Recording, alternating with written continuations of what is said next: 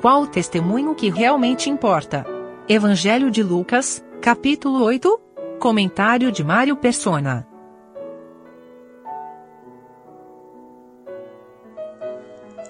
O senhor vinha falando da, da semente da, dos vários diferentes solos, um pouco antes do semeador que sai a semear, e isso nos fala da responsabilidade do homem, porque a semente é boa, a semente sempre é boa, mas o, solo em que cai é que vai, vai ou não dar fruto. Uh, eu creio que não é tanto. A gente às vezes usa essa passagem como para evangelismo, mas eu creio que aí fala mais de responsabilidade do homem, da parte do homem responsável. E ele continua, na verdade, a, a passagem, o versículo 16 ele tem a ver com os versículos anteriores, porque em Lucas a divisão dos assuntos não é cronológica como uh, parece ser mais em Mateus, Marcos, em Lucas é mais moral. Por isso que as coisas acontecem numa ordem moral e não necessariamente numa ordem cronológica. E aqui ele vai falar da, da candeia. Ninguém acendendo uma candeia a cobre com algum vaso. Versículo 16 ou a põe debaixo da cama, mas põe-na no velador, para que os que entram vejam a luz. No Evangelho de João, quando fala do Senhor vindo ao mundo, uh, diz que ele, ele é a luz que veio ao mundo. Em outras passagens, ele fala: Eu sou a luz do mundo. Mas hoje o Senhor não está no mundo. Ele foi embora do mundo, ele foi expulso do mundo mas nem por isso o mundo fica sem luz. Na realidade, hoje, uh, tem uma passagem que ele falou para os seus discípulos: Vós sois a luz. Então, cabe hoje ao, ao que crê em Cristo ser luz. Na realidade, não é que cabe ele ser luz, porque ele é luz, não é? Não é uma coisa que ele, ele passa a ser no momento em que ele quer ser. Mas o, o crente por si só já é luz, é luz refletida é como a lua que reflete a luz do sol. E, e ele brilha. Quando, quando Deus mandou a praga das trevas na, no Egito, havia luz na casa dos hebreus. Como é que havia luz na casa dos hebreus se em todo o Egito as pessoas não conseguiam nem andar porque estava tudo escuro? Porque ali havia o povo de Deus naquelas casas. Devia ser incrível olhar aquele Egito inteiro escuro e aquelas janelinhas brilhando, porque havia luz. Não que alguém ali estivesse acendendo luz ou fazendo luz, mas é uma coisa misteriosa, uma coisa milagrosa que Deus fez. Fez distinção entre o povo do mundo, os egípcios, e o povo de Deus, que eram ali os hebreus. E hoje Deus faz essa distinção. Hoje o cristão é luz. Onde um cristão chega, ele vai, ele vai irradiar luz. Mas ele pode, aí que entra a questão, ele pode sim suprimir essa luz. Não que ela deixe de existir, ele a cobre. Por isso que fala no versículo 16: ninguém acendendo uma candeia a cobre com algum vaso, ou a põe debaixo da cama, mas ponha no velador, que é um lugar alto, para que todos que entram vejam a luz. A vasilha aqui, a, o vaso, é o lugar de guardar comida. Nós temos em casa vasilhas para guardar. Eu, eu, creio que o vaso aqui, algumas traduções falam vaso, não é, não é necessariamente para colocar flores, né? A gente que usa esse nome de vaso para flor. Mas uh, na cozinha de qualquer israelita, de qualquer pessoa, naquele tempo tinha os vasos, que eram os vasos para preparar comida, para guardar comida, para cozinhar comida. Era tudo feito com vasos de barro, com cerâmica, com potes, panelas, tudo de cerâmica, talvez alguma coisa de ferro também. Mas uh, o, que, o, que, uh, o, o, o que o vaso nos fala é de comida. E a cama nos fala de dormir, de descanso. Então, o crente nesse mundo, quando ele, ele se ocupa com comer e dormir? Se essa, é a, se essa é a razão de um crente viver nesse mundo, comer e dormir. Né? Trabalhar para comer e para poder dormir, para poder descansar. Ele, obviamente, está escondendo a luz. Ele está colocando a luz debaixo de um vaso e debaixo da cama. que é o que mostra essa, essa passagem aqui. Às vezes, Deus permite uh, certas dificuldades na nossa vida para que essa luz se manifeste. Eu me, eu, eu, isso faz recordar aquela passagem de Gideão com os seus, os seus valentes, os seus companheiros, que guardaram as tochas dentro de, de vasos de barro. E na hora do ataque, eles então quebram os vasos para aquela luz se manifestar. E aquilo ilumina todo o monte onde eles estavam, e era a maneira como Deus tinha pedido para eles fazerem para poder vencer o inimigo. E às vezes Deus vai fazer isso conosco também, vai nos quebrar. Vai quebrar esse vaso que nós somos, porque tem luz lá. E nós não queremos muito que ela, que ela saia, não. Mas Deus, então, permite certas dificuldades na nossa vida, certas pancadas, para que o vaso se quebre. E, obviamente, vai ser para bênção. Na hora nós não entendemos, mas vai ser para bênção, vai ser para proveito. E vai ser para testemunho. Porque é só quebrando o vaso é que a luz pode ser vista. É só tirando de debaixo da vasilha que ela pode iluminar a casa. É só tirando ela de debaixo da cama, do descanso, que ela vai poder dar testemunho nesse mundo. Que importante nós entendermos que não há nada oculto que não será revelado, que não seja revelado. E pensarmos também que o Senhor vê tudo. O Senhor vê tudo. Como, como o irmão falou, né? Esse, às vezes a pessoa quietinha no canto lá e ainda que a multidão não, não esteja vendo, talvez um só ou dois, o Senhor está vendo. Nós testemunhamos para o Senhor, não para o respeitável público.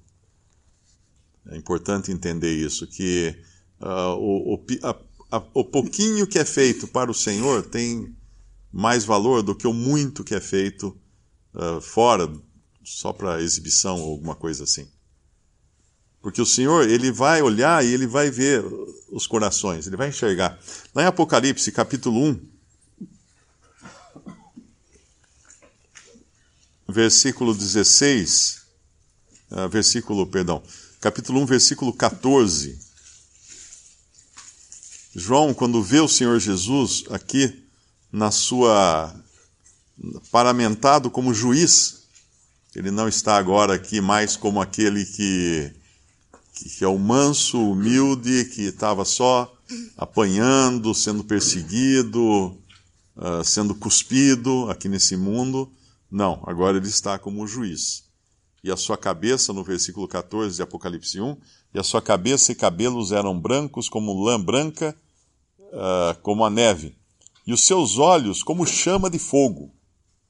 A gente pode imaginar como chama de fogo. Uh, é uma coisa que alcança todo lugar. Outro dia eu estava vendo um filme de guerra e fiquei impressionado com aqueles, aqueles lança-chamas que eles usavam na Segunda Guerra Mundial, que o sujeito apertava um gatilho, aquela chama ia longe, ia muito longe, ia buscar a pessoa escondida dentro de uma cova, lá nas ilhas do Pacífico.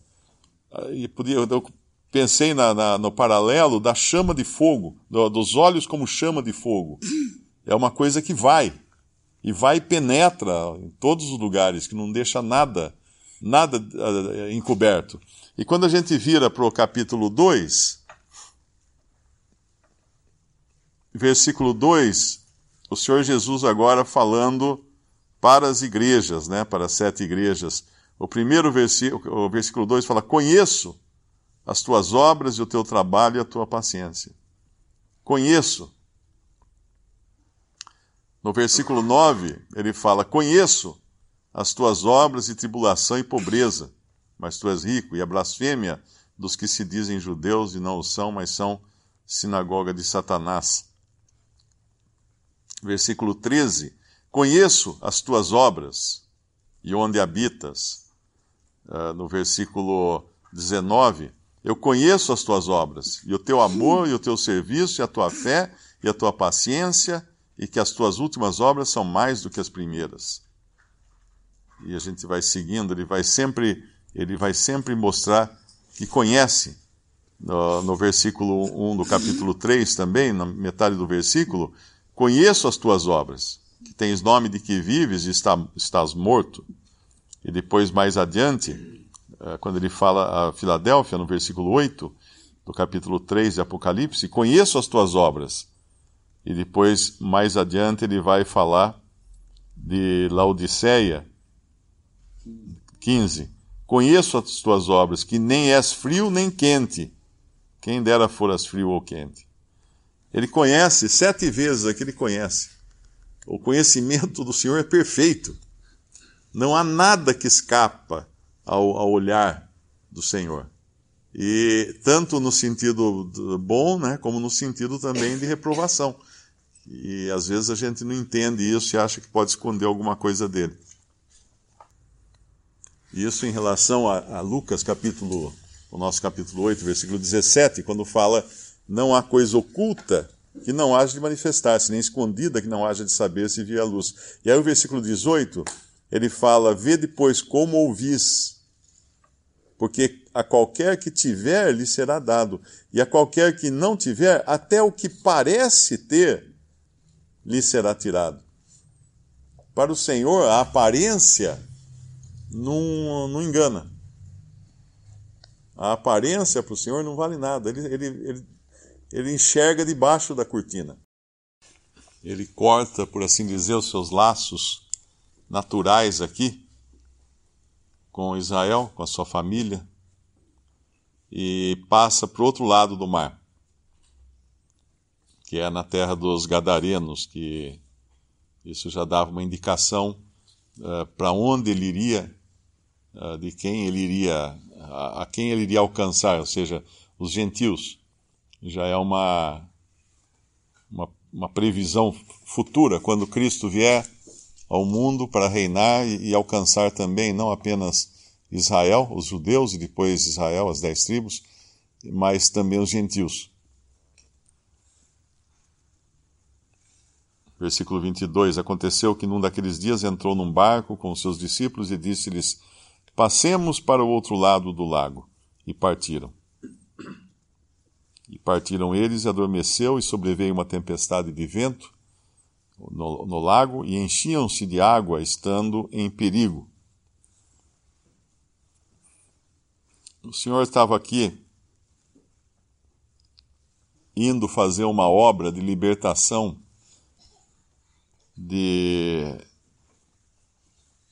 de um homem possesso de demônios. Quando nós lemos lá em, em Jó, podemos abrir em Jó capítulo 1, quando Deus permite que Satanás coloque a mão na vida de Jó em tudo que ele tem, tem um momento em que vêm os, os empregados de Jó, os servos de Jó, vêm trazendo as más notícias de tudo o que aconteceu com seus rebanhos, com seus bens, com as suas coisas, que foram atacados, foram feridos por, por bandidos, fogo do céu caiu, fogo caiu do céu, no versículo 16, no capítulo 1 de, de Jó, fogo de Deus caiu do céu e queimou as ovelhas e os servos e os consumiu, e quando chega no versículo 19, eis que um grande vento sobreveio da além do deserto e deu nos quatro cantos da casa, que caiu sobre os jovens e morreram. Esse vento não é um vento normal para ele dar sobre os quatro cantos da casa. Um vento ele vem de um lado só. Aqui esse vento veio de quatro lados. E no nosso capítulo nós vemos um vento, uma tempestade de vento, no versículo 23, e faz lembrar do príncipe da potestade do ar, príncipe dos, dos, do poder do ar. Uh, Satanás tem também poder sobre os elementos. Às vezes a gente se esquece disso. Uh, por exemplo, Uh, lá no, no, no, Apocalipse, a besta vai fazer descer fogo do céu, o anticristo vai fazer descer fogo do céu. Uh, quando nós vemos o que os magos de Faraó fizeram, eles fizeram as mágicas com poder satânico. E aqui então, quando o Senhor Jesus está indo para libertar um homem do, do, dos demônios, isso nos fala também da libertação que ele iria trazer sobre os gentios. Satanás está se opondo. Ele usa do, do seu poder para criar essa tempestade e, e tentar atrapalhar de qualquer maneira que o Senhor atravesse o mar para levar a libertação para esse homem do outro lado. Mas, obviamente, o Senhor uh, está acima dos elementos porque eles obedecem o Senhor.